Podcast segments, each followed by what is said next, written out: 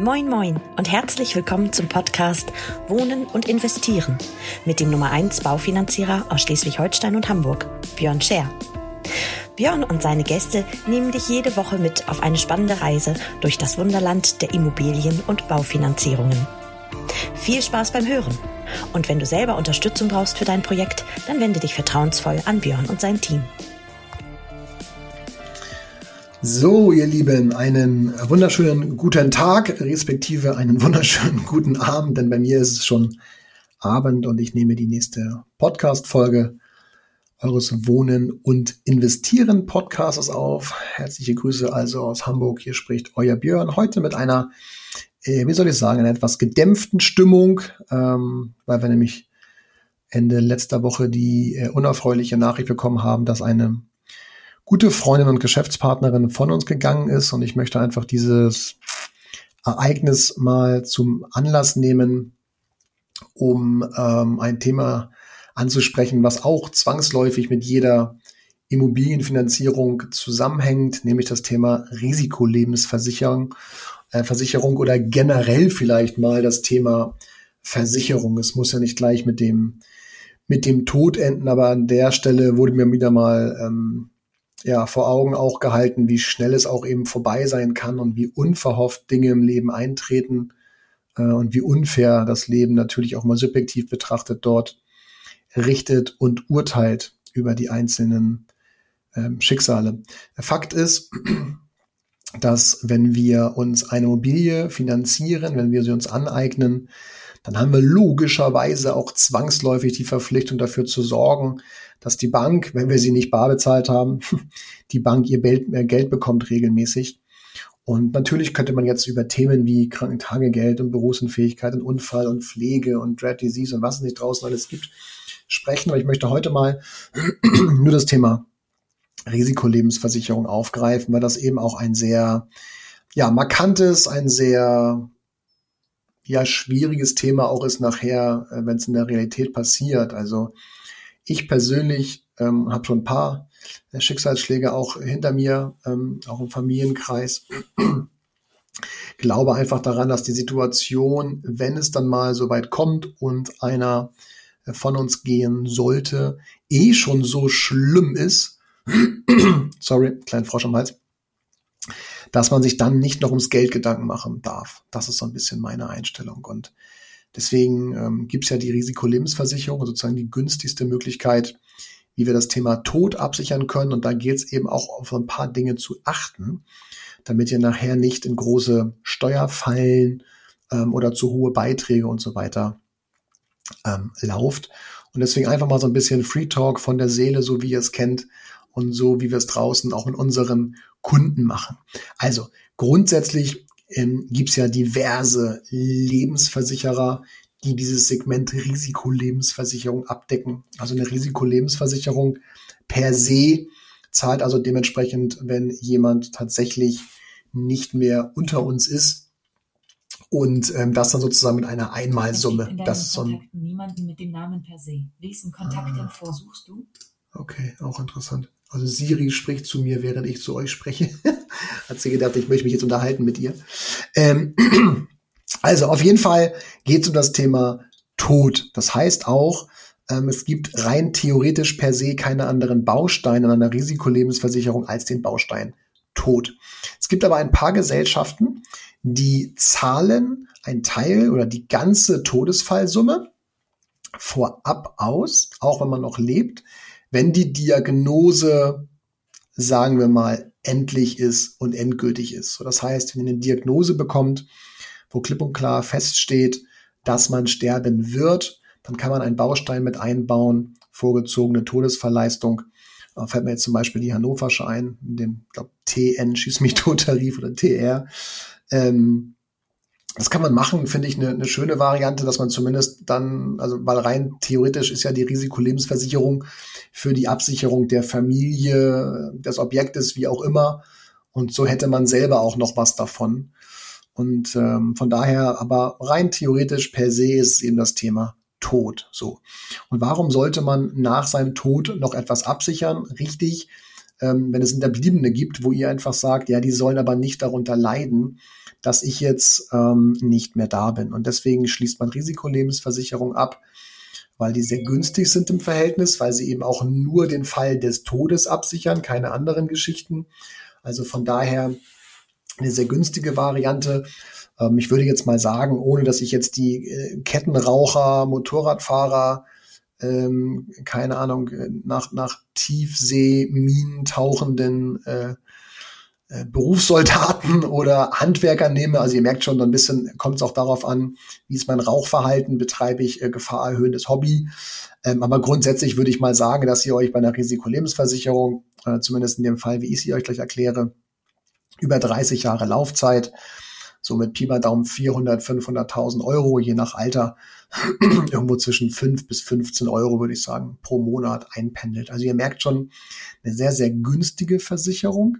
Warum ist die in dem Fall so günstig? Weil wir bei uns standardmäßig mit unseren Kunden zwei Varianten vollführen.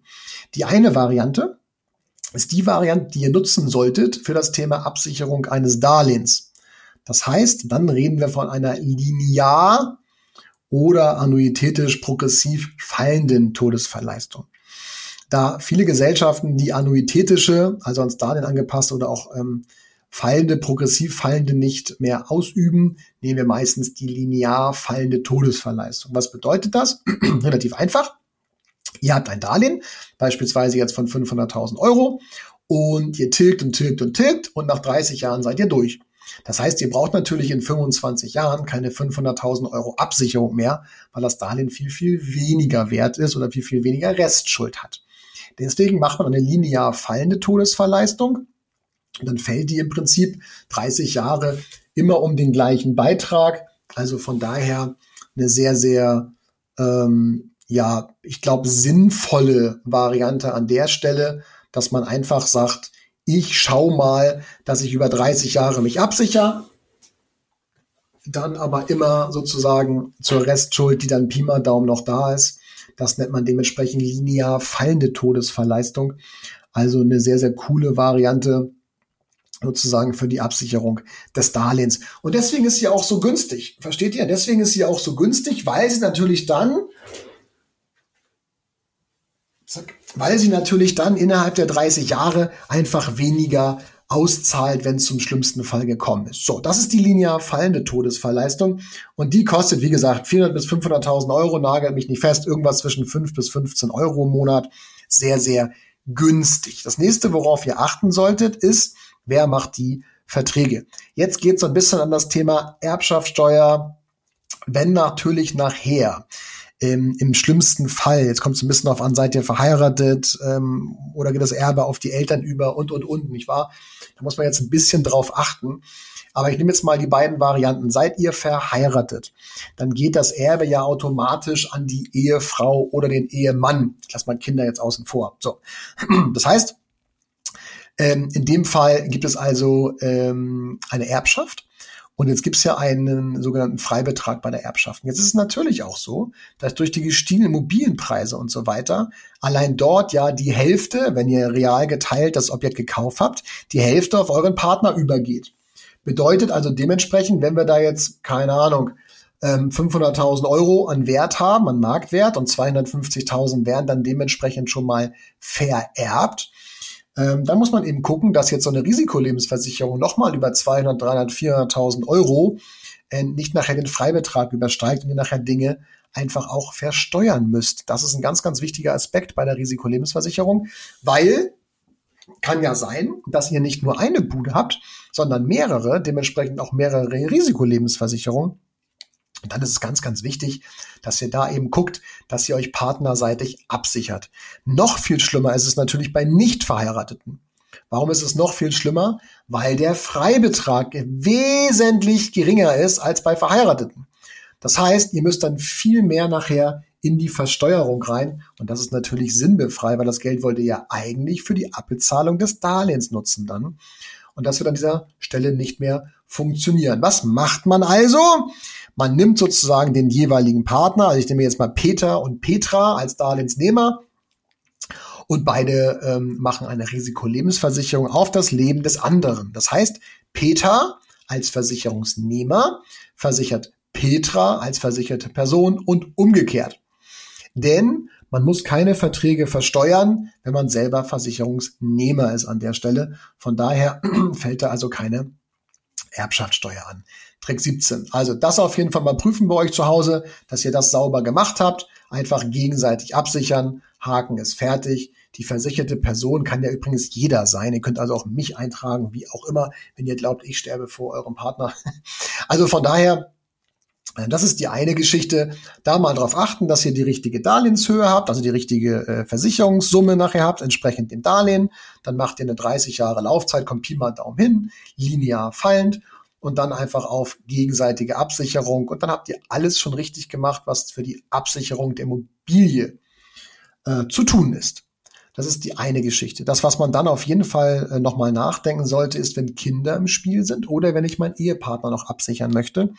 Da machen wir das wie folgt. Wir gehen immer ran und sagen, na ja, wann sind denn die Kinder grob aus dem Haus? Ja, also wann verdienen die ihr eigenes Geld?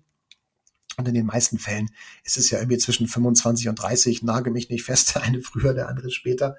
Ähm, und da kann man durchaus drüber nachdenken, nochmal 100.000 Euro beispielsweise Absicherung zu machen mit einer konstanten Todesverleistung. Also eine Todesverleistung, die, wenn ihr den Vertrag heute abschließt, heute 100.000 Euro abwirft oder auch noch dann zum 24. Lebensjahr des Kindes beispielsweise.